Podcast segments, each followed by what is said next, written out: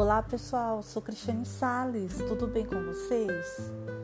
O nosso texto de hoje tem como título O Depositário e o Juramento. Certo homem que recebera um depósito de um amigo planejava fraudá-lo.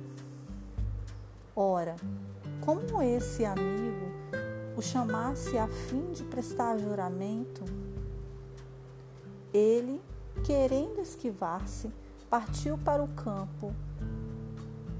Ao chegar às portas da cidade, viu um coxo que saía e perguntou-lhe quem era ele e para onde ia. Tendo o coxo respondido que ele era o juramento e que marchava contra os ímpios, o homem perguntou-lhe então: Depois de quanto tempo costumava ele voltar às cidades? E o coxo respondeu: Depois de quarenta anos, às vezes mesmo trinta. Então o homem jurou no dia seguinte, sem hesitar, não ter recebido o depósito, mas foi flagrado pelo juramento e levado por este para um precipício, como o homem o recriminasse.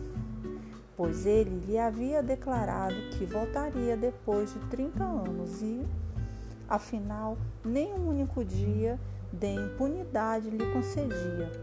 O juramento disse-lhe: Pois fique sabendo que quando alguém pretende me provocar, eu tenho o hábito de voltar até o mesmo dia. Não existe dia fixo para os ímpios serem punidos. Moral da história: só o tempo mostra a bondade de um homem já a maldade se vê no mesmo instante.